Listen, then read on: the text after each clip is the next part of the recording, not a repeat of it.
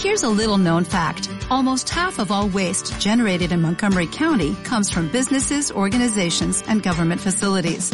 Reducing the amount of waste in your workplace will have a positive impact on our environment. It can also save you money on your disposal costs. Reducing waste and recycling at your business is easy to do and is the law in Montgomery County. Make it your business to recycle right. Learn more at montgomerycountymd.gov slash recycle right or call 311.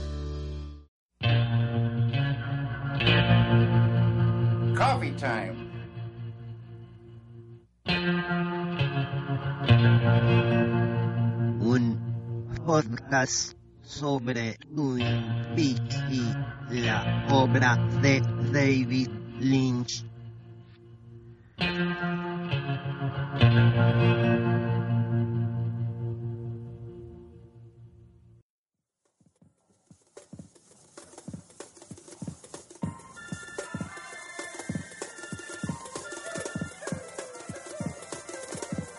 Hola, es Coffee Time.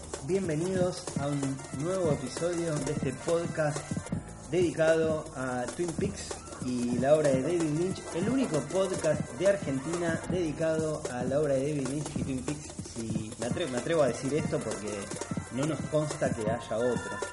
Si hay otro, por favor, háganse conocer. Aquí estamos junto a Pato, ¿Qué tal? ¿Cómo les va a todos? Facu, ¿Qué tal amigos? ¿Cómo están? Y hoy tenemos un- un- una tarde musical. Eh, vamos a estar escuchando Limited Event Series Soundtrack, que tiene temas de eh, instrumentales ¿no? que acompañan a la serie. Y tenemos todas las canciones que han transcurrido en el Roadhouse. Vamos a estar escuchando, picando un poco los temas. Todos aquellos que nos quieran comentar un poco acerca de lo que quieran que tenga que ver con el tema, no nos vengan con, con temáticas de política ni, Por la duda, ¿no? Sí, sí, porque De momento solo Twin Peaks y eh, No vamos a hablar de política.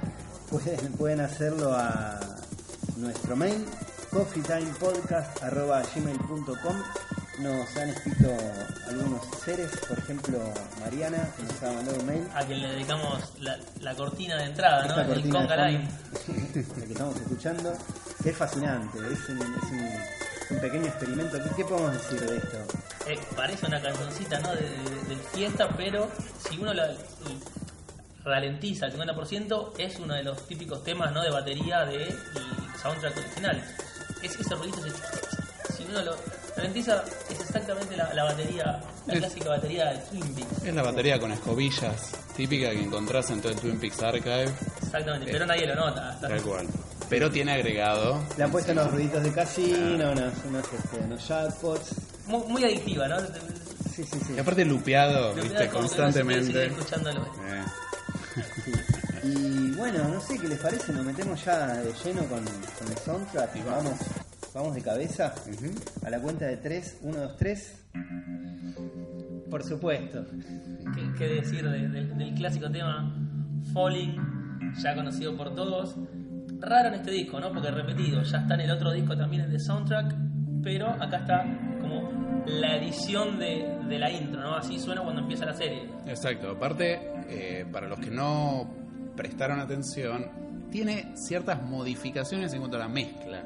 O sea, se nota que Lynch lo actualizó al siglo XXI. Totalmente.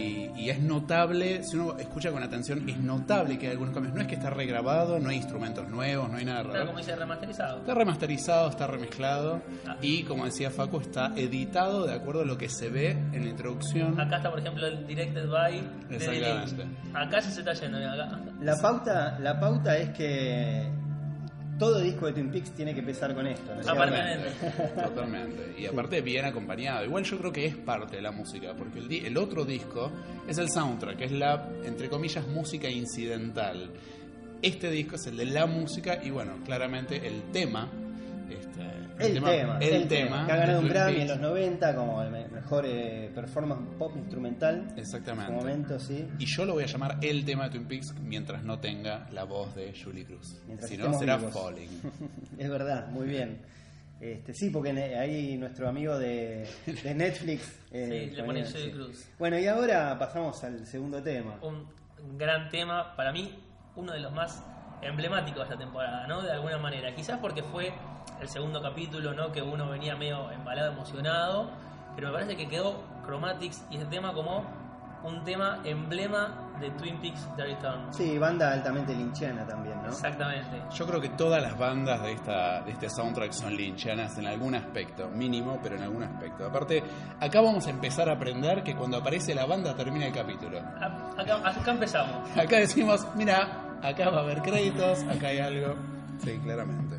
Además, este tema, eh, Chromatics, fue presentado a Lynch por Dean Harley, que es el productor musical, ¿no? Él le, le gustó mucho Chromatics, conoció a, a Johnny Jewel, que es uno de los, de los miembros de la banda, quien también compuso varios temas. Todos nombres muy importantes, estamos diciendo hasta Es- ahora para la serie. ¿no Exactamente, cierto? y Dean Hurley le presentó a Chromatics a Lynch, a Lynch le encantó, dijo, esto es mi próximo Twin Peaks, y quedaron y fueron muy emblemáticos, porque tocaron varias veces y yo creo que fue la banda Sí. em- emblema de esta, de esta temporada. Sí. Este tema particularmente le gustó a Lynch por eh, el título, el título y la letra, ¿no? Esa cuestión media de doppelgangers, de sombras, de no de uno que tiene una, otro doble. Claro, que aparte dice Take Me Down, o sea, llévame, sería, llévame abajo no, sería llévame con vos, ¿no? Sí, sí. Por última vez, por última vez, eh, me, puedo- me escuchás. Sombra, ¿no? llévame con vos. ¿no? Exactamente. o Ten- sea, Tengo una, una pequeña denuncia que hacer. A mí me encanta este tema, me, me gusta muchísimo, pero es muy parecido a Wish Fulfillment de Sonic Youth. Si quieren escucharlo, Ah. es, no es muy parecido. ¿Cómo no lo tenemos acá para No comparar? es con muy este parecido, momento? es idéntico. Es una cuestión ya medio coveresca, la, la última parte especialmente. Pero no lo vamos a pasar porque somos buenos y, y no, no, no queremos hacer denuncias. La verdad queremos celebrar eh, Bueno. esta música. Pueden escucharlo. Pero si es una quieren. banda casi contemporánea, Sonic Youth, tampoco. Eh, vamos, vamos a dejarla ahí. Existe hace 16 años Chromatics, no es una banda nueva tampoco. O sea, admitamos que hay que darles un espacio. Pasa que todo lo que es synth pop y con esas mezclas de Italian disco, con esas cosas extrañas que tienen, con cómo los, le- los etiquetan a estos pobres Sí, muchachos, claramente, digamos, vamos a encontrar. Hoy en, hoy en día, a ver, los tres de alguna manera somos músicos. De alguna Más manera, no, menos. Sí, sí. somos músicos. Y los tres podemos admitir que no hay nada nuevo. bajo De el varias sol, maneras De varias músicos. maneras, de todas las maneras posibles. Y te diría que no hay nada nuevo bajo el sol. Lamentablemente en la música es muy difícil encontrar algo que digas, esto no lo escuché nunca, esto es totalmente distinto.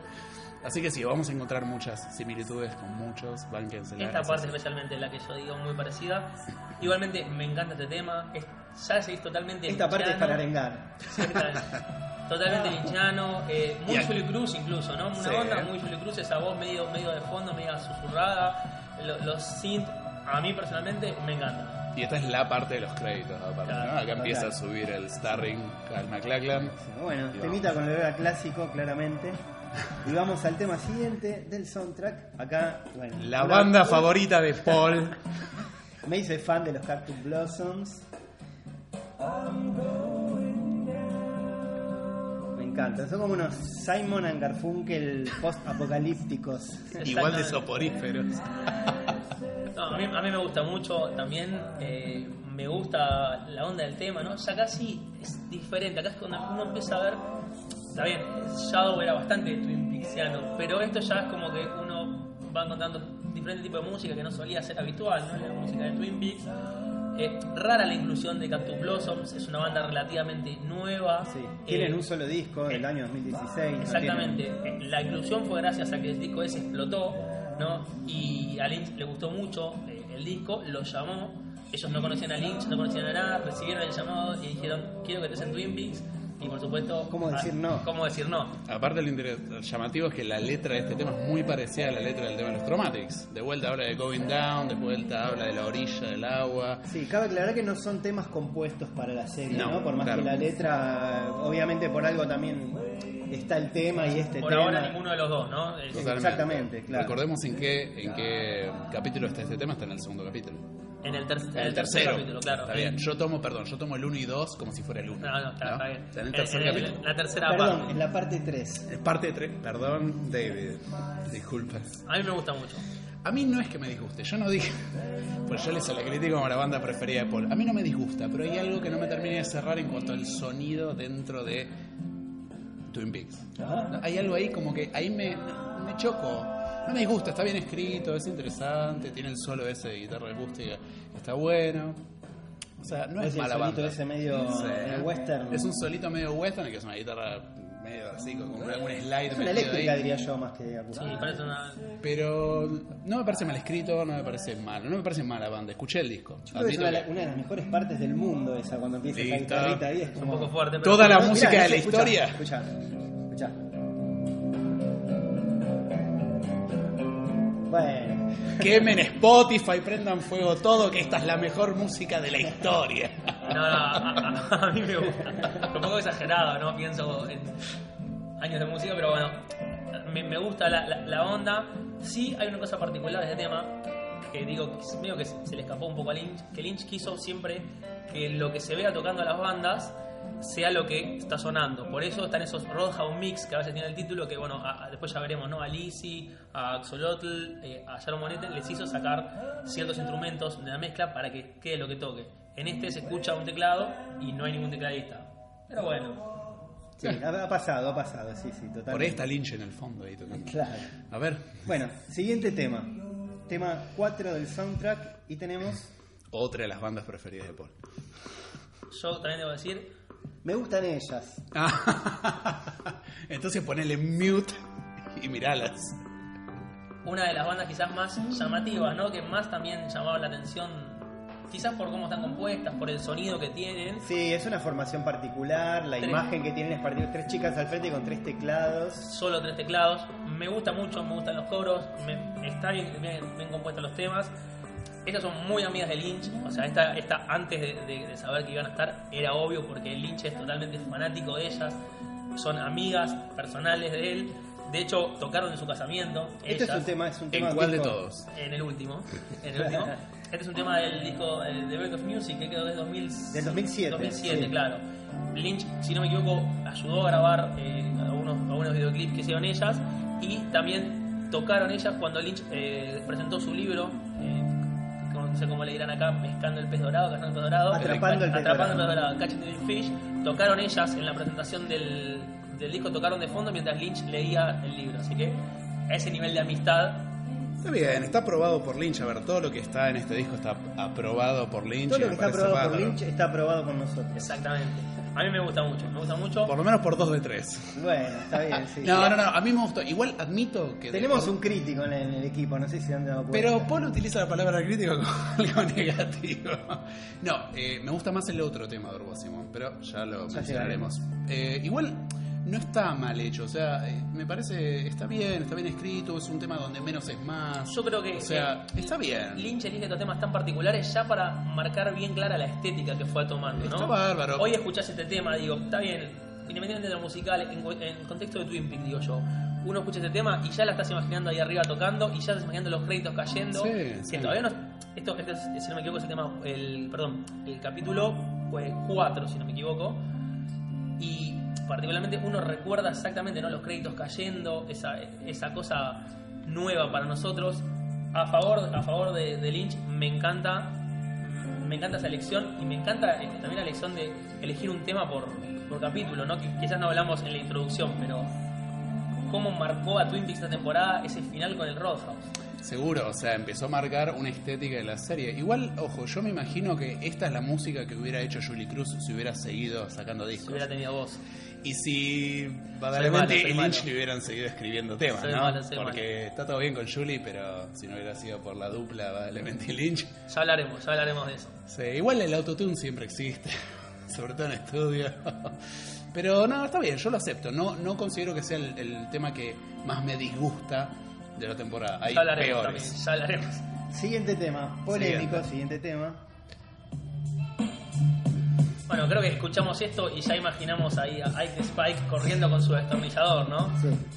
¿Qué, otra cosa Lorraine. pueden pensar? Y a Lorraine esperando a que lo venga, la vengan a matar y mandando Argen 2 en una. Blackberry, ¿no? Tema de Argentina, tema de Buenos Aires se puede decir. Nuestro tema, ¿eh? Tomá, Ojo, mirá lo que eligió. Lynch para representarnos. Este es un tema, es un sample en realidad, tomado Claro. de un cantante de soul, Rafael Sadik, de un, de un tema del 2011, bueno, ahí remezclado por, por Blunted Beats. Este, nada. ¿Qué, Está qué- bien, a qué- ver. ¿qué, qué tanto podemos decir? Yo creo que este tema hubiera entrado mejor en el otro disco, en el de soundtrack. Quizás sí. Porque está usado más como soundtrack que Claro, como cual. música de. Pero bueno, tenían que dividir. Está bien, igual no queda mal. O sea, está nada, eh, representa la situación, es Yo- casi claro, tragicómica la Yo situación. creo que incluso a favor de Lynch, uno escucha esto y la, la escena está ahí. Eso es muy difícil de lograr también, ¿no? Porque uno quizás hay otros temas que no suenan tanto, pero este, vos ya estás viendo correr al enanito. Sumémosle, sumémosle que vimos aproximadamente 15 veces cada capítulo, ¿no? Entonces, Bueno, sí, sí, lo, ves, sí. lo ves a Ike eh, poniéndose triste porque se le dobló el picahielo con el que mata a la mina, ¿no? O sea, es, es- claro, es como que te trae imágenes el tema, entonces bueno. es válido. Sí. Es válido totalmente. Bien, siguiente tema. Tema 6 del soundtrack. Bueno, nos abrazamos acá con los chicos y hacemos una olita hacia la derecha y la izquierda. para que hace calor. Las Paris Sisters, una de esas bandas de los 60 que podemos nombrar a tantas como Ronettes, The Shirelles, eh, bueno, hay otras de nombres más que tanto le gustan a Lynch, ¿no? Totalmente. Como el, el mismo Drive también usó eh, temas parecidos y este tema, Lynch particularmente, es un tema que le gustaba mucho y la escena, que es la escena que se ve a Becky, la hija de Shelly, cuando están en el auto con ese novio drogadicto que tiene, la escribió particularmente para usar esta canción. O sea, la escena la escribió para usar la canción. Él, él en alguna entrevista dice que él quería usar este tema. Claro, y, y eso. particularmente escribió esa escena solo para poder usarla. Perfecto, Sí. me parece perfecto porque puede hacer lo que quiera. Y también otra escena que uno escucha y, y ve a, a Becky mirando en el, al cielo. Muy linda escena, por cierto. Aparte es, es un tipo de tema y de sonoridad, desde la- fines de los 50, principios de los 60, ¿no? Donde representan una estética muy clara, que es de la infancia de Lynch, que es de un- una de las costas de los Estados Son las Unidos. típicas bandas de 3-4 negras producidas por Phil Spector. Estas en particular eran blancas y eran hermanas. Pero es, sí, Pero es eso, estilo, exactamente sí. ese estilo, eh, claramente producidas por Phil Spector, que era como el, el, no sé, el mandamás de esta, de esta gente. Y mm, a mí me parece que es, lo usa a modo nostálgico, de alguna manera. Está vinculando nostálgicamente la escena. Aparte, cómo está filmada esa escena, ¿recordás? Ella mirando hacia arriba la cámara que se corre como medio mecánicamente, parece filmada como con un dron. Es extraña esa escena Con un auto viejo también, con un ¿no? auto viejo. eh, después de que le viene de, de manguear guita a, a Shelly, a su madre. Y representa como una escena muy nostálgica que fue, a mí me gustó, muy interesante. Pero bueno, también es música eh, incidental para mí. Bien, siguiente tema. Uy, se me fue. Ahí está. Esa. Bueno, tema. Un tema. Travel. ¿Qué es Travel? Travel es una banda formada especialmente para Twin Peaks, compuesta por Dean Hurley En batería. en batería, compuesta por Riley Lynch, el hijo de Lynch, no el hijo menor de Lynch, eh, perdón, el hijo como el menor de Lynch, en guitarra y compuesta 100% para tocar en el Roadhouse. Eh, sacaron un, un EP, un single que lo, lo tenemos acá, eh, lo único que sacaron, lo único que van a sacar. La, situación que se dio fue así, Lynch tenía más del 70% de, de, de todo el, soundtrack incluido, tenía Nine Inch Nails, tenía todas estas bandas amigas de él, pero faltaba un poquito. Y Riley Lynch se le ocurrió, dijo, Riley Lynch es músico, dijo, voy a hacer algo que entre. Le quedaba ese 30% de margen, ¿no? Un poco con miedo, él, él cuenta un poco con miedo, compone algo, ¿no? Compone algo para con Dean Harley, se lo muestra el padre, el padre le dio el ok, que aparentemente no es tan fácil que Lynch te dé el ok porque por lo que cuenta estaba, tenía bastante miedo y quedó, ¿no? Me gusta mucho a mí y quedó Lynch, a Lynch le gustó para la presentación de Richard Horn, que no es menos. Esa escena que se lo ve ahí agarrando del cuello a las chicas, que no sabíamos quién era. Para mí este tema es una mezcla de sumo y morfín. Sí, la, la, la- Totalmente. Aparte, el- es interesante, el, el saxofonista es eh, Alex Young, que es, era el de los Dirty Beaches. Eh, Por ahí no muy conocido por nosotros, pero es un tipo que tiene bastante. Está- bastante- tiene mucha movida, sí. tiene mucha cosa grabada, labura mucho. eh, y aparte, ojo, porque hay otra banda que se llama Trouble, pero una banda de doom metal de la década del 80, que nada que ver. Eh, es un sonido muy lynchiano. La guitarra de Riley es un. Muy Los Highway, ¿no? Me- los Highway, pero es- vos escuchás los dos discos de Lynch. Cualquiera de los dos y ese, esa sonoridad de guitarra es típica de esos discos. Lo que me hace pensar que O'Reilly metió guitarras en algún lado. Hay, hay- hay una entrevista que es muy buena a Dean Harley que, que le cuentan cómo surgió esto y, que cuenta que Riley Lynch estaba aterrado por mostrarle esto al padre y que le diga que no. Y por eso aparentemente había una chance que le diga no, esto no va. También compone, ya lo veremos, compone otro tema por las dudas, eh, pero le gustó a Lynch, quedó y muy buen tema. Igual yo creo de alguna manera que este tema, este tema en particular, en, oposición al otro de, de Trouble, está más hacia la onda lynchiana y que por algo Lynch lo eligió. Porque es una sonoridad muy típica de él mismo. Acá imagínate sobre esto Lynch recitando algún texto como hace en su disco o pseudo cantando en una voz monótona y plana. Y es, es un tema más de, de cualquiera de los dos discos de Lynch. Cabe destacar que ellos mismos dicen que nunca más habrá más nada de Trouble. Es esto y nada más. Vamos a ver. ¿no? No, mal, mal no le fue porque el disco que vendieron agotó tres ediciones, tres veces. Si no claro. equivoco, agotó casi 30.000 discos. Tampoco. No, pero nada, El aparte. disco con dos temas. Digo con dos temas, Sí, así, el sí, simple sí, y el vinilo, y claro. solo vinilo. Simples vinilos. Bien. Tema siguiente.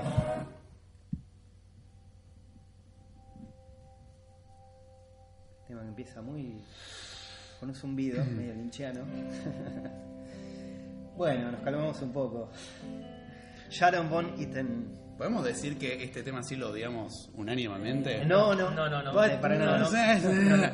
Puedes decírtelo vos mismo, lo odio unánimemente. Un- unánimemente enmigo mismo. No me. Oh. No, no, para Acá nada. hay gente en este, en este podcast, no voy a decir quién, que me critica que. que el de No Stars de Rebeca del Río es aburrido. Mamita, escuchate este. Yo ya- yo no soy, a eh, yo no soy. Yo me tiro por la ventana. Eh, Este tema me gusta Bueno, van mucho. de, la, van de la mano por la calle, te digo. Pero a mí me, me gusta, me, me gustan los dos, no, no es que no me gustan. Pero es como, oh, mamita, qué aburrida que son. eh. Bueno, Esta es otra de las bandas junto con, con Chromatics que Dean Harley le mostró a Lynch que Lynch que quería que Lynch use. Particularmente hay una versión, este, este disco es un, un poco viejo de Sharon Manhattan. Hay una versión de en KXP. Del 2014. 2014. Hay una versión en KXP que ella toca, que es parecida a esta, que toca solo con guitarra, con instrumentos no, en vivo, que es la que le gustó a Lynch. Lynch elige el tema y le pide a, a Sharon Monetten si por favor lo puede remezclar sin eh, unas trompetas que tiene el tema original para que suene como en vivo, que es lo que quería Lynch, no darle esa cuestión de que tocan en vivo. No, no, no voy a negar que es somnoliento el tema. Pero, mí me- me gusta. Pero me gusta, me gusta, me parece que. O sea, es un tema que puedo escuchar en determinado momento en otra situación, ¿no? Hablando fuera un poco de lo que es la serie. Pero bueno, Sí, lo que tiene que sí. también le gusta mucho a Lynch, ella es casi multiinstrumentista, ¿no? Entonces, todo lo que se escucha es grabado por ella. También participó en otras bandas, en The National, en otras, con otra Ah. gente, o sea, no es que salió de la nada. Por ahí salió de la nada para nosotros, argentinos, que no escuchamos esto en la radio. No, no me disgusta. Hay otros que me gustan mucho menos, mucho menos, y ya han pasado, por ejemplo. Tema siguiente. Tema número 9 del soundtrack. ¿No? Sí, sí.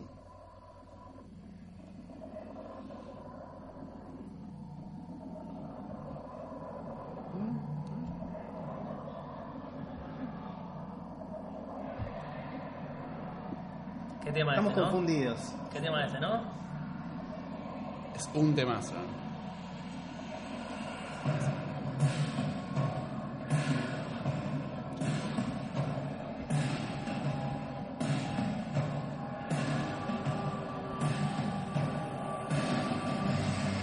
Qué buen momento cuando aparece Nine Inch Nails en Twin Peaks, ¿no es cierto? Cuando aparece The Nine Inch Nails. Sí, sí.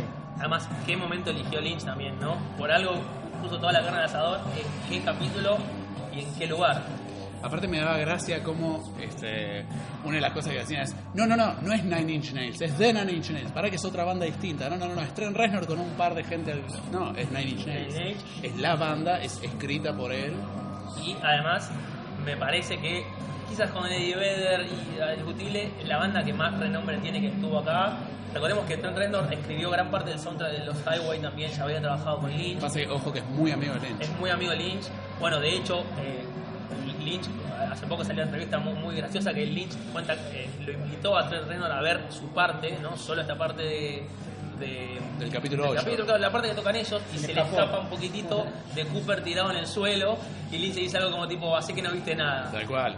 Eh. Sí, sí, sí, es muy bueno. O sea, eso no lo hizo con todos. No lo hizo, con- evidentemente, porque También no- Lynch le filmó muchos videos Claro, solistas filmó el, el último, muy bueno eh, los, los videoclips que tiene. De hecho, hay uno bastante. Perturbador. bastante capítulo 8, bastante Sí. con light. Sí. Eh, y excelente la anécdota que contó Trent Reznor y también que marca un poco eh, el nivel de Lynch, ¿no? Que Nine Inch Nails le lleva un tema y Lynch le dice, no me gusta, compongan otro. Hay que decirle a Trent Reznor, a Nine Inch Nails, no me gusta, compongan otro. Y hay que tener el peso para que Reznor y Nine Inch Nails digan, ok, vamos a hacer otro. Aparte, ojo, le dijo algo que suene me- menos Twin Peaks. ¿no? Exactamente. ¿Qué habrán compuesto? No me da mucha intriga. Yo creo que yo lo, lo puse en Twitter. Algo medio yacesco tiene que haber sido. Totalmente. Si no, no se me ocurre que puede ser tan Twin Peaks. Más Dream Pop, algo tirando a la onda Puede Julie ser, Cruciana. puede para ser. Mí. Para mí que, que ojo que Nails tiene varios temas así. Porque todos creen que Nails es una banda así medio pesadón, o sea, fuerte. Y no, tiene muchos temas medio Dream Poperos.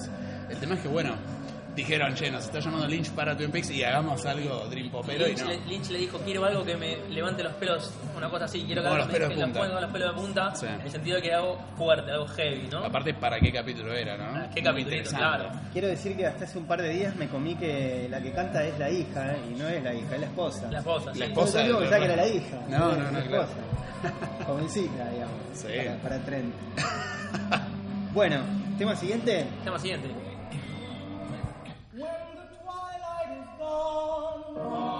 Bueno, Medio que me quiero ponerme de pie un poco. quizás por ahí, ¿no? Pero el tema más fuerte de la temporada. Sonó cuando tenía que sonar. Fuerte por donde Fuerte, fue puesto. ah, fuerte por donde se exactamente. Estamos escuchando My Prayer de los plateros. De Platters. Por favor. Digo, las dos escenas que sonó esto, yo creo que estamos, estamos linchados totalmente. En los dos momentos que sonó. Uno, que de repente estábamos en blanco y negro, estamos en 1956, estaba una chica que no conocíamos, vimos como 20 minutos de, de cosas raras, y el otro que de repente Cooper se llamaba Richard. Entonces, uno escucha esto y es la temporada 3. Tal cual. Aparte, es un tema que es muy, muy, muy badalamentiano. Si no me equivoco es de Glenn Miller, si no me equivoco. Sí, es del- No, sí. mira vos, no tenía ese dato. Es que, ojo, los plateros no escribían sus propios temas, eran todos covers. Pará, momento. En los plateros había un integrante que se llamaba David Lynch. Exactamente. La puta madre. me estás jodiendo. Tomá. Este es otro de los temas que Lynch cuenta eh, en su última entrevista, una excelente entrevista que hizo en Pitchfork, Pitchfork hace poco, que habla de Bowie, que habla de Beatles, que él este tema lo quería meter de antemano, no le importaba cómo, iba a meter este tema y creo que la escena también esa en 1956 con este tema contemporáneo en ese momento es excelente, excelente. Sobre, ojo que sobre este tema hay un par de cosas a ver. Sí, primero que eh, fue escrito para Glenn Miller, para la Ah, banda de Glenn Miller. ajá. Pues, lo escribieron Gómez Barrera, Kennedy y Boulanger, que eran básicamente los que escribían todos los temas en la década del 50. Gracias Yo no por la data acertada. Tendría que analizar más específicamente cuándo este, sale esta versión de los plateros, en qué año exactamente, pero yo creo que es posterior a cuando Lynch la usa en el año 56. Yo no estoy seguro si salió en el año 56. Yo levanté ahí que la data que salió en el 56. Está pero bien. bueno, No, habría está que bien. profundizar un poco más. Tiene dos cosas interesantes. Primero tiene una estructura muy musical, donde el principio, que es todo en, en tema menor, esa es en tonalidad menor, es muy de Lo- musical. Lo, es el, lo noté eso. Y después. Y el tema es en tonalidad mayor. Exactamente. Porque es el típico, nosotros hoy los estándares, los famosos estándares de jazz que conocemos, conocemos siempre lo que se dice el refrain, que es la segunda parte del tema. Todo el principio nunca los conocemos, todos los estándares de jazz, todos conocemos el refrain, que es lo que se canta normalmente. Esto funciona así. Y es re badalamentiano, porque Badalamenti juega con, con suspensiones sobre los acordes, y acá hacen lo mismo. Los gestos de Facu en este momento son Me- muy me graciosos. emociona. Lamento que no tengan una imagen, pero es un tema muy badalamenti. Tema siguiente. Bueno. Ahora se duerme Paul. el tema más lincheano posible, me parece, por toda esa mística Mulholland Drive, ¿no? Esto es No Stars de Rebeca del Río. Que es escrito por Lynch el tema. Escrito por Lynch. ¿Quién es Rebeca del Río? Por si quizás no la conocen, Rebeca del Río es la cantante del Club Silencio. La llorona del La Club llorona de Los Ángeles, como se autodenomina ella, que canta llorando, ¿no? Ese tema tan épico en Mulholland Drive, en el momento clave de Mulholland Drive, que es en el Club Silencio. Y este tema a mí particularmente me encanta.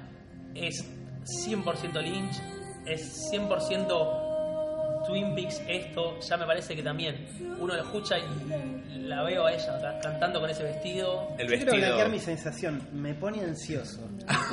no es que me aburre, me pone ansioso. ¿Sabes por qué te pone ansioso? Te lo puedo responder musicalmente. Por, por favor. Vos fíjate, no vamos a volver para atrás, búsquenlo ustedes. ¿Cómo empieza el tema?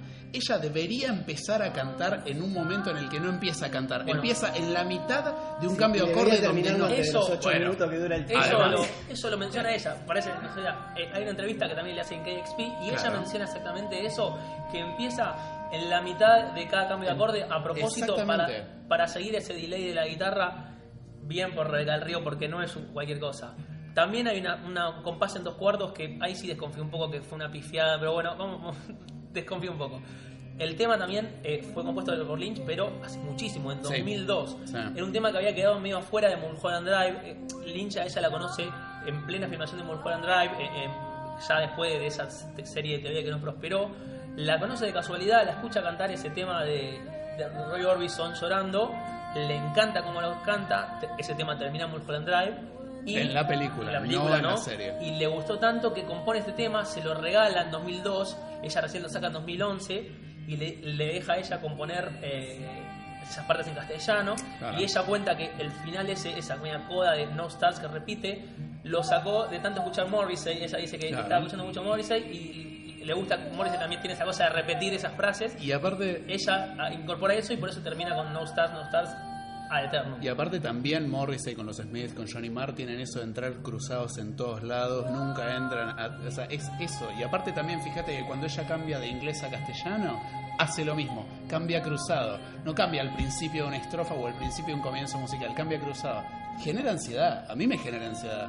En esta escena está Moby de guitarrista Sí. de fondo que no toca Moby igual por quizás porque se malentiende Moby está ahí haciendo mímicas esta, esta grabación Hace que toca decir. hace que Moby estaba dando vueltas en el set y le dijeron, colgate un bajo, colgate una viola, pero no, no toca no toca para nada No. Eh, y una cosa muy particular del vestido ella cuenta que todas las bandas que tocaron en el Roadhouse Lynch le dijo ustedes vayan vestidos como tocan ustedes vayan maqui- sin maquillado maquillado como quieran ustedes pero van a, ir- van a ir de una no van a pasar por, por mi parte artística entonces cada uno llevaba su ropa Interesante.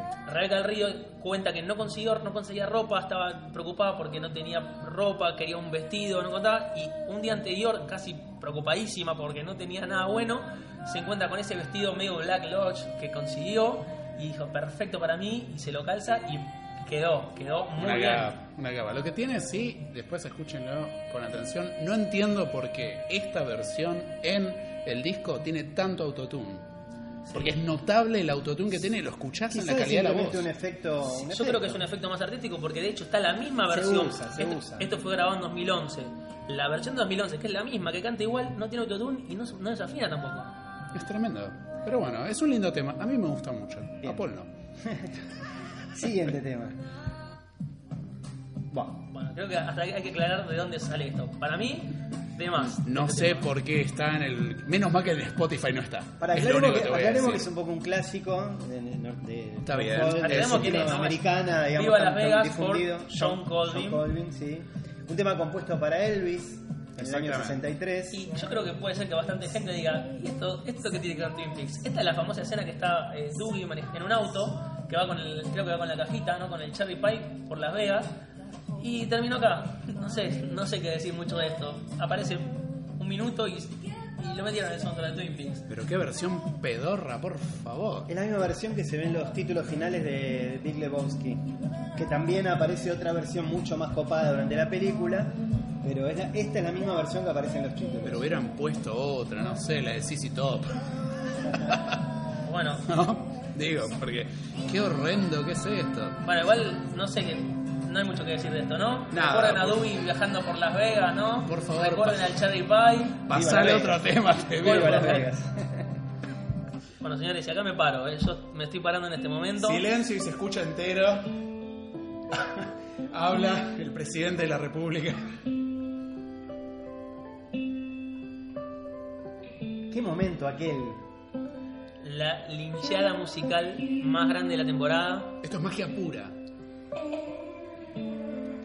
El que, no se, el, que no esto, se, no el que no se sorprendió no entendió nada. es, esto no es irónico, yo lo amo de verdad. Yo también. Me parece un gran tema. Gran tema, ¿eh? Sí, además cobró, cobró otra dimensión, ¿no? Pues claramente. De alguna manera dejó de ser bizarro, malo a un clásico, automático. Ser bizarro bueno. Apareció el tipo, tocó de y pasó a ser un clásico. Pero claramente. Esto, este tema, por si no saben, ¿no? yo creo que si hay casualidad que no sabe qué es, es Just You de James Marshall o James Harley. Aparece en, el- en la serie original cantando con Maddie y con Donna. Está bien, la escena era medio complicada, vamos a decir que era medio, medio rarito. Fue un meme desde que salió hasta ahora. Yo me acuerdo haber visto el meme en mayo, en abril, de él tocando en el Roadhouse. Tipo, cuando habían salido Chromatics con un par de bandas, habían hecho el meme de él tocando y todos nos reíamos, ja, mirá si va a aparecer en Roadhouse. Y Tomá. aparece tocando. Me acuerdo cómo explotó, explotó internet. Obvio. Es que es un gran tema. Leí en una nota que cuando estaban en el, la, la compusieron ahí medio sobre el pucho en el set, que, que estaban, estaba James con la guitarra, que no, no, es, no es guitarrista claramente. Y Él, él- él contaba que llevaba la guitarra porque se aburría en el set. Totalmente. Claro. Y estaban buscando algo onda los plateros, tipo Only You. Exactamente, ¿Ah? sí, la escuché eso mismo. Es más, la progresión de acordes es la misma. Y, y, y Lynch se le acerca, lo ve con la guitarra y le dice, ¿tú así que tocas la guitarra? Sí, me gusta. ¿Te animás a componer un tema para la temporada? Obviamente que sí. Se- Badalamenti estaba en el set, eso es un dato a tener en cuenta. Badalamenti estaba en el set viendo cómo filmaban y componiendo en el momento, ya a nivel de, de lo que es Badalamenti, ¿no? Un capo. Un capo. Y fueron a el único piano que había en el set, que es en la casa de los Hayward, que era un piano que se ve que el que toca la hermana de Donna, que toca- Alicia Witt. Alicia Witt, Que es Gersten Hayward, que aparece en esta que temporada. aparece, claro, va, lo componen ahí, le dicen a le dicen como, como dijo Paul, bueno, vamos a componer algo tipo 50, como la serie tiene un andamio 50, y le dice Lynch a, a James, ¿qué se te ocurre? ¿Qué letra se te ocurre? Y lo primero de los 50, o lo único que conocía de 50 era Only You, y se le ocurre Just You, y quedó. La letra es de Lynch igual. Sí. Otro dato que, que- que la dejamos pasar. Y un clásico, un genio. Clásico. A mí lo único que me perturbó de esta escena es las dos chicas hiperviscas cantando ahí los coros. Mamita. Y bueno, eh, tenía que haber dos chicas cantando. Pero no podía elegir dos que miraran para el mismo lado también. Igual a juzgar por la calidad general de los playback de los de Troja podría no haber habido, No, podría haber eh, habido Igualmente Igual no, no le daba la voz. señores. No, igual acá rehusó el, el Sí, track sí, original. Es el mismo tema, Es no el le damos la voz original. a James, pero Sí. lo amamos. Y ojo Sí. que James Marshall es cantante ahora. Es músico y cantante. James, un gran saludo de parte de Coffee Time. Te queremos. te mucho. queremos. Quizá la gran sorpresa de la serie, esta, Tomá. ¿no? entre otras. Bueno, ahí va. Temazo. Bueno, sí, un clásico. de Temazo. Le Booker T and the MGs. Temazo. el himno a, a barrer desde ahora, ¿no? Sí. tema obligatorio para cualquiera que esté ¿Cómo en su olvidar? casa. ¿Cómo olvidar la escena a partir de escuchar este tema y no, no que no se Aparte, venga a la cabeza? este tema tiene una historia hollywoodense muy importante porque dos miembros originales de los MGs, que era la banda de Booker T, Booker T es el organista, ¿sí? O sea, este disco, este Dieci- tema, 17 años tenía cuando la hizo. claro, este tema se llama Green Onions, está en el disco Green Onions de Booker T and the MGs. Los MGs, parte de los MGs era la banda que tocaba con Booker T y el guitarrista y el bajista eran a su vez guitarristas y bajistas de la banda de Saturday Night Live, el programa que sigue existiendo desde la década del 70, ya cumplió más de 40 años en vivo. Esa banda, la banda de- del Saturday Night Live de los 70, con Doug Dunn, y no me acuerdo cómo se llama el bajista, perdón, eh, es parte de la banda, o casi toda la misma banda de los Blues Brothers. Dos personajes de Saturday Night Live que eran Jim Belushi, no, eh, John Belushi y Dan Aykroyd, que salen a hacer después una película y shows. Tocaban como banda ellos. Y son parte de la historia norteamericana clave. Es un tema que amaba siempre. Claro. Él cuenta, Dean Hurley incluso cuenta que Lynch quería meterlo a toda costa y que la escena de, de- de la barrida, ¿no? ahora que terminó, que no tiene sentido porque es una escena que está un tipo barriendo y para los que preguntan, che, ¿y esa escena del tipo barriendo? Es eso, un tipo barriendo dos minutos porque Lynch quería meter Para justificar el tema. Y acá está. También, exactamente. Aparte, queda como que lo están escuchando en el Roadhouse mientras tipo terminan el día y barren y ahí nuestro amigo Renault atiende el teléfono y bueno, un gran tema. Bueno, siguiente tema. Track número 15 y Bueno, acá hay, acá hay bastante unanimidad. Ahora, sí, ahora sí. vamos. esto es Will West de Lizzie. Bueno, no, no sé qué, qué mucho que decir al respecto. Mira, el botoncito de la flechita lo pasa por el próximo tema, apretalo. Lindsay es una banda, una chica, perdón, una solista que Lynch ama con locura. Yo me acuerdo en, en Twitter, cuando Lynch era habitué de Twitter. en Tiene cinco 2011. discos, no es nuevita tampoco, ¿eh? No, nada Bueno, no es, no es Pero son todos iguales los temas. ¿eh? Lynch la ama, la ama. Eh, Yo me acuerdo cuando estaba en Twitter, como está diciendo, Lynch está todo el tiempo postando cosas de Lizzy, la ama. De hecho, hay un tweet de Lynch que si buscan, dijo una cosa parecida a lo que dijo Paul recién de Cactus Blossoms. Como que Lizzy es lo mejor que escuché en mi vida, es la mejor música, así, literal. Y bueno, era obvio que iba a terminar. Lynch dijo, elegiste cualquier, literal también es contado por ella, elegiste cualquier tema y ella eligió Will West, que era su simple en ese momento, y terminó acá. Qué desastre, por favor. Era funda- es fundamentalista Lynch, ¿no? De, de sus placeres y sus deseos. Aparte del playback muy malo. Todo malo, todo. Igual hay otro playback peor. Cuando lleguemos lo voy a mencionar. Vale. Y me van a odiar. Siguiente tema. Tomá. Bueno, Ay, ay, no pudo pagar a CC Top, decían. Ay, quiso tener a CC Top y no pudo. nos quedará la duda siempre. No. No, yo creo que como dice Pato, eh, Lynch es muy amigo de CC Top. Hay Por una, eso. hay una nota muy buena que le hacen en, en, no sé si en Vulture o en The Guardian a él y a la, eh, juntos, respondiendo juntos. Yo creo que pasa más por una cuestión de capricho.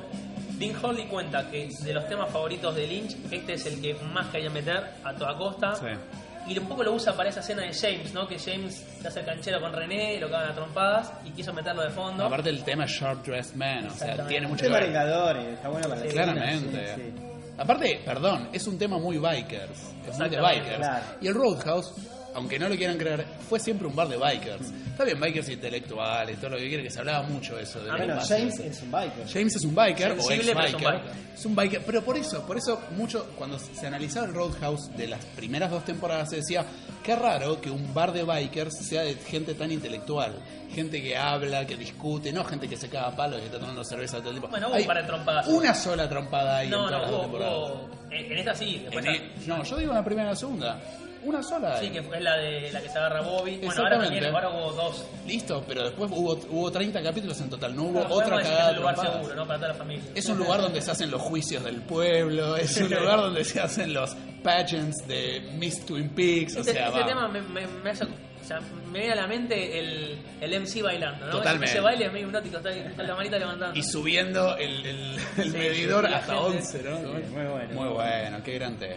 Vamos. Seguimos, avanzamos en el soundtrack del Roadhouse. El segundo tema fa- favorito de Paul. Sí, no, está bien, está mano a mano. Esto es D-Bales y es Axolotl. Sí, Una sola cosa me perturba. El ruidito Mario Bros que mandan al final. a mí me Mira acá. encanta. Ahí va.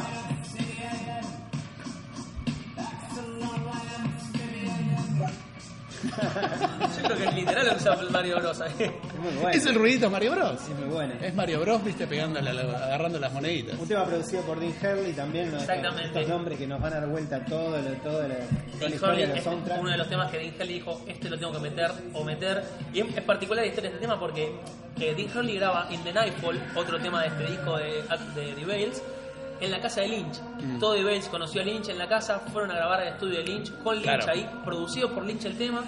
Iba a entrar ese, de hecho ya estaba el montaje terminado casi, y Lynch dijo, no, no, pará, me gusta Axolotl, vamos a mandar a Axolotl. Y cambió todo, tuvieron que remezclar el tema porque lo mismo, creo que este tema original del disco tiene Sí. unos, unos brases, unos sintes. Sí. Esa, esa es la pregunta, no, no es que fue compuesto para. No. para- No fue compuesto. Claro, es, de- es del último disco de ellos, claro. In the Nightfall era el tema original, que era la idea de meter para Twin Peaks, pero le gustó este a Lynch, cambiaron todo, In the Nightfall quedó en el disco, y este también terminó ahí.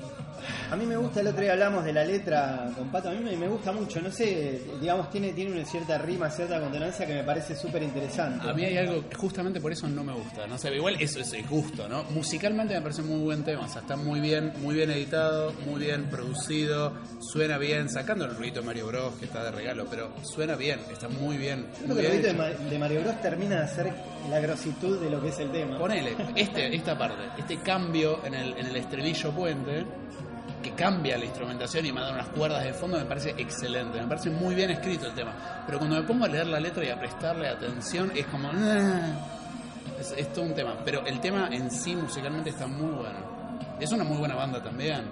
Todos los temas de la banda están buenos, a mí me gustan. Bien, avanzamos. Siguiente tema. Bueno, momentazo también.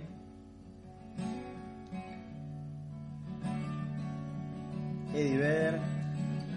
Edward Louis Everson. Edward Louis Everson. Creo que fue el único músico que recibió algún dato interno, ¿no? Además, tema compuesto para Twin Peaks.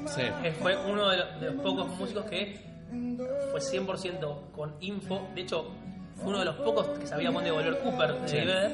Dean Horley lo llama, le dice, quiero un tema para alguien que, que vuelva y que retoma su identidad. Ah. Y algo muy, muy casual que también había me comentaron en Twitter, y, y es verdad, eh, con este tema particularmente habla de identidad, ¿no? Soy quien soy, no volveré a ser quien soy. Y Eddie Vedder elige y permite que usen su nombre original. Sí. Edward Louis Es la Everson. única vez. Es la única vez. Él, Sí. Su nombre original es Edward Louis Severson. Tercero. Su pa tercero, su padre, eh, el verdadero Edward Severson, lo abandona de muy chico. Claro. Él estuvo con su padrastro, que siempre le dijeron que fue su padre. Cuando era chico se entera que su padrastro, eh, que su padre es su padrastro en realidad y que su verdadero padre lo abandonó y él cambia su nombre a Vedder. Y ahora no es casualidad y no es un dato menor que elija su nombre original para este tema, ¿no? Y para la letra que tiene. Aparte, la temática que tiene que ver con la identidad, todo esto que estamos hablando. Bueno, es que por eso no es casual. Vos fíjate cómo Lynch logra que la gente haga cualquier cosa por él, ¿no?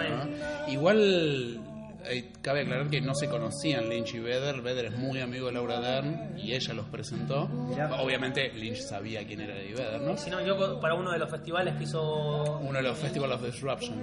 Sí, que. Eddie Vedder toca, pero gracias a que Laura Dern. Hay una entrevista muy buena que le hace, que ha- hablan juntos, que está en YouTube, si lo buscan, Sí. Eddie Vedder con Lynch, muy buena. Es un gran tenemos, tema. tenemos que ir al Festival de Vamos, vamos. Alguien que nos done plata para pagar los pasajes. hay que- Aceptamos cualquier patrocinio, Lo ¿no? que sea. eh. Hileret, eh, por favor, cualquier cosa. Hileret, ponenos plata. Hile- Hileret nos sigue, me sigue mucho en Twitter, entonces Bueno. si me está escuchando el CM de Hileret, En vez de likear, mandar plata. exactamente. Hay un concurso para ir a estar ahí con Lynch y con Y bueno, y con, con, con Laura, con Laura. cliquen por nosotros y mandesnos. Ay, yo vi- viste que les decía que había otro tema donde el playback fue un desastre. Ah, este era. ah, sí, sí. Es un desastre pobre, ojo.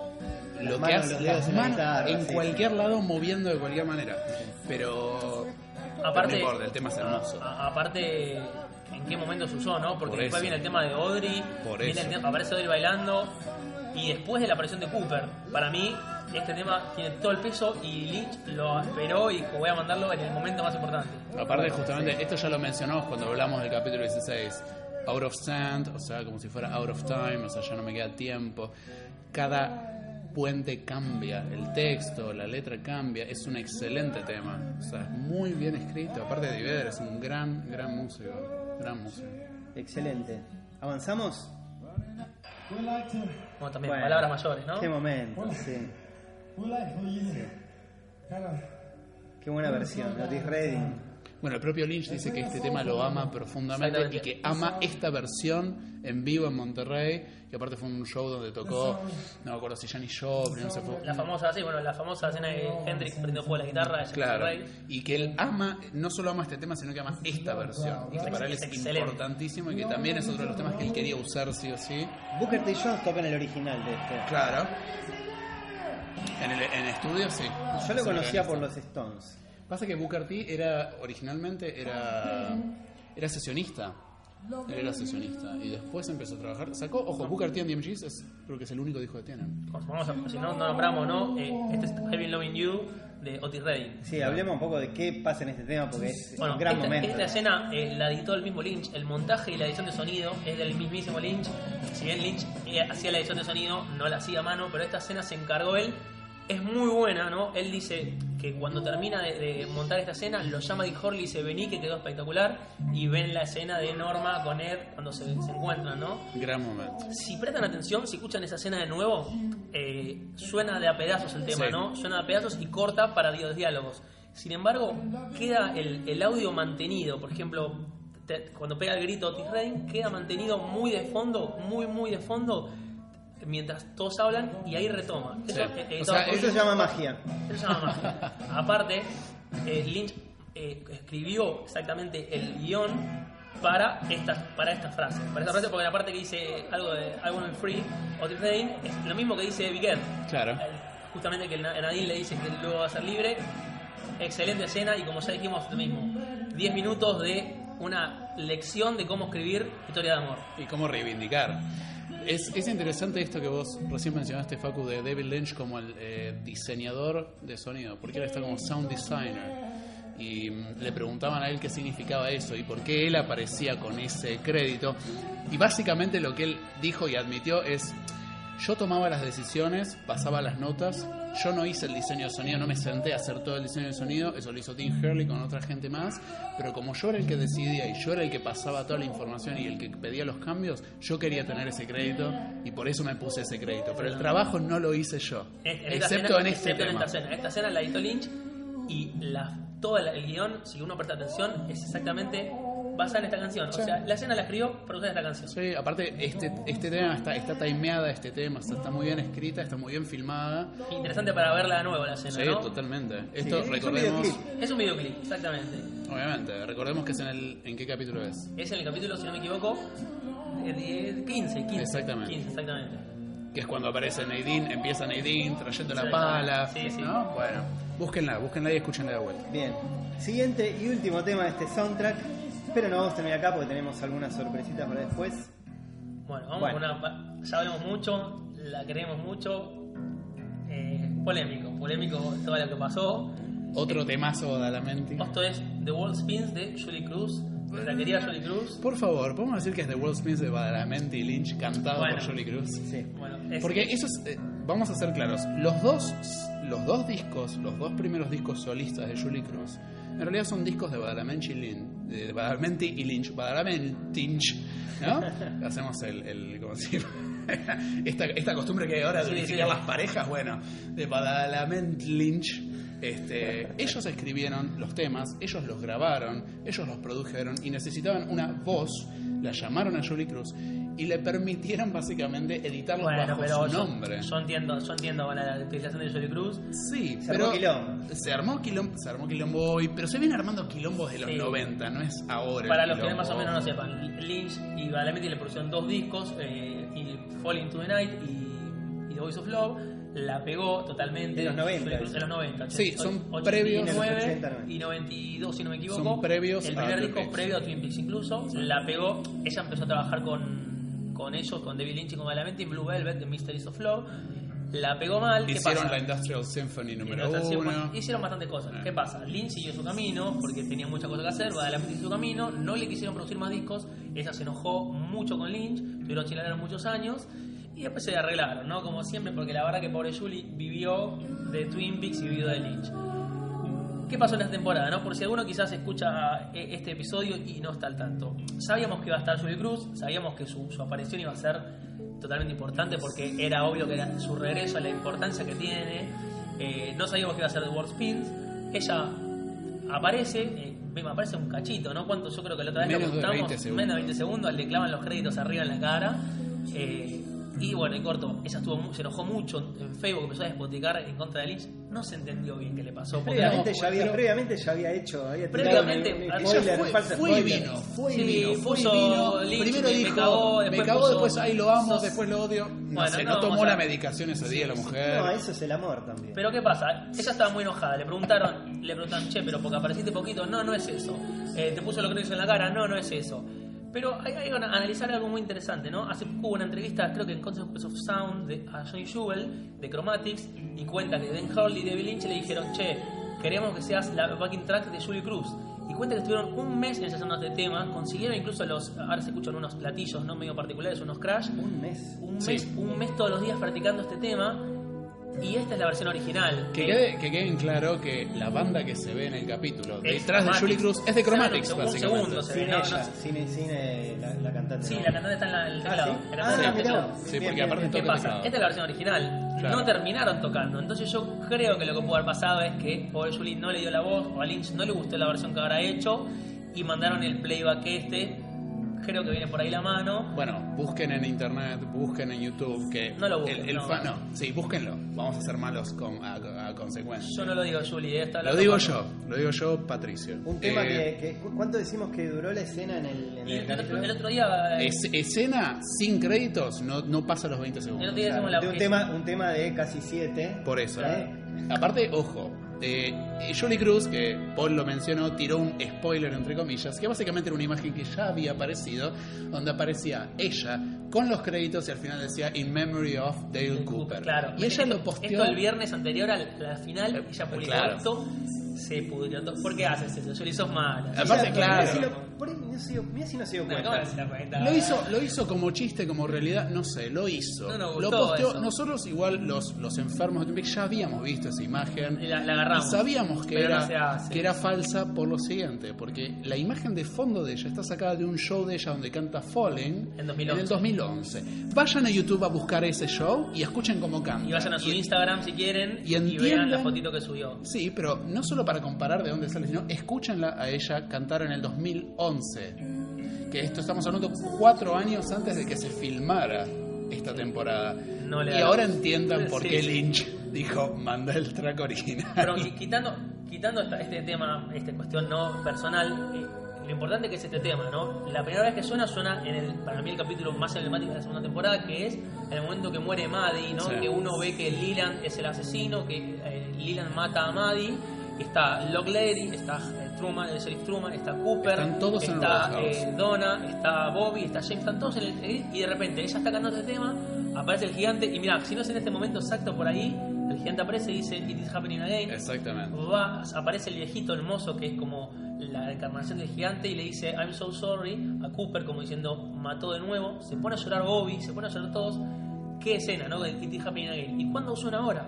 Cuando Cooper salva a Laura, y de nuevo, It is happening again. Cooper salva a Laura, y, y bueno, y pasa lo que pasa en el capítulo 18, ¿no? Aparte, musicalmente, la cara de Twin Peaks musical era Julie Cruz. Exactamente. Entonces, usarla ahí no es eventual. O sea, como ícono, me parece perfecto. Bueno, se nos acabó el soundtrack. Pero seguimos con más, ¿no? Tenemos. ¿Tenemos alguna cosa más? Hay algunos bonus tracks que no han aparecido en los discos oficiales, Vamos con pero que han aparecido en la serie. que Ahí sonó va. en el Roadhouse este tema, pero lo dejaron afuera del, del disco, ¿no? Ahí va.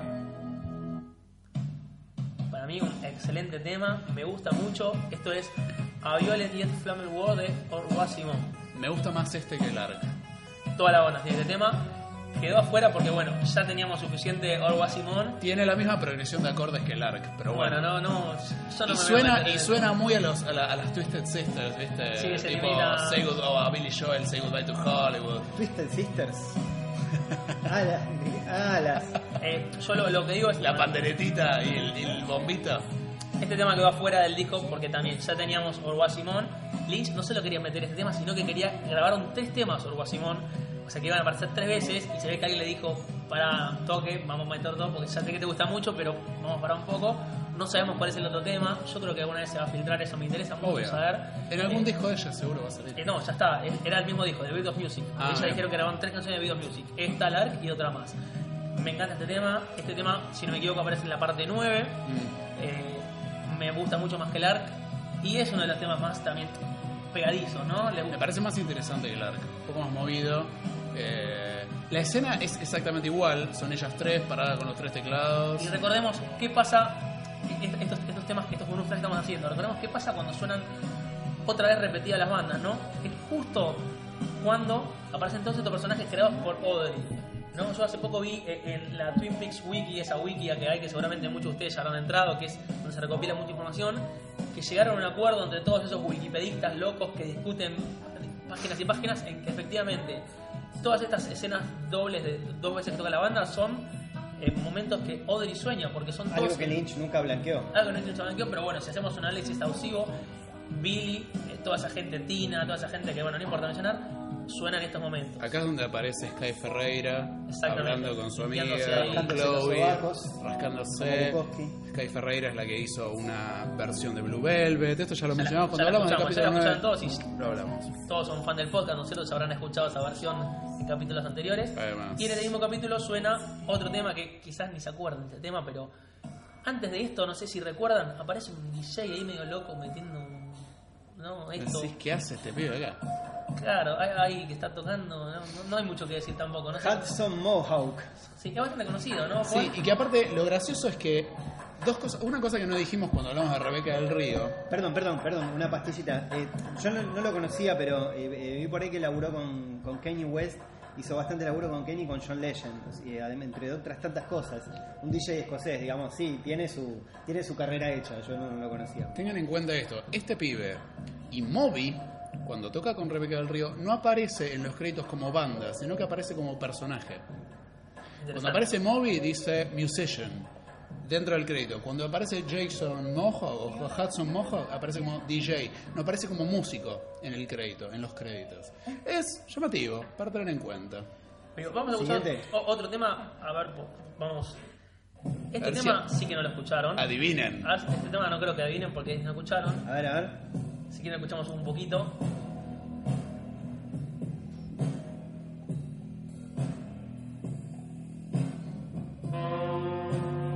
Ya podés empezar a intuir. Este tema es Mother's Gone de Travel, esa banda creada por Riley Lynch, creada por Dean Hardy. Eh, este tema es lado B del, del simple que sacaron, ¿no? Eh, Snake Eyes, que lado A es el, el primer tema que escuchamos eh, en el capítulo 5. Este es el lado B, no sonó en Twin Peaks. El título Mother's Gone obviamente hace referencia a, a Mother, como lo conocemos, a esa entidad, ¿no? Eh, este es el tema backup de Riley Lynch, en el caso que el padre no le gustara el primero, lo compusieron también con Dean Harley y dijeron, bueno, si no le gusta el primero, salimos con el segundo, no fue necesario, pero nunca, no, no es muy escuchado y está muy bueno el tema. Pero bien que tiraron sonoridades muy Twin porque esa guitarra de fondo. Esa guitarra, muy ese- ese Full saxo. Boys, es todo. O sea, eh, fueron los dos temas de Trouble fueron escritos para que le gustaran a Lynch, claramente. Lynch eligió uno, este quedó como lado B, no apareció en ningún lado. El que lo quiere lo puede escuchar en el, en el simple de Trouble que se pueden comprar y que lo disfruten. Bien, bueno, hemos analizado todas las canciones del Roadhouse y más. Y más. Sí. Y bueno, este fue nuestro episodio de hoy de Coffee Time. Vamos a estar la semana que viene analizando el otro, la otra parte del soundtrack. ¿Con qué más? ¿Qué más vamos a, a colar por ahí? Y vamos a meter un poquito del, también el disco de Johnny Jewel, de Windswept, algo del disco de Dean Harley también. Más música. Más música incidental. Vamos, a- claro, vamos a apuntar a la música incidental, de la cual hay mucha más de la que hay Y en... creo que hablo por mí y por Pato que nos encanta. Vamos a Oh. tratar de que no dure tres horas el capítulo.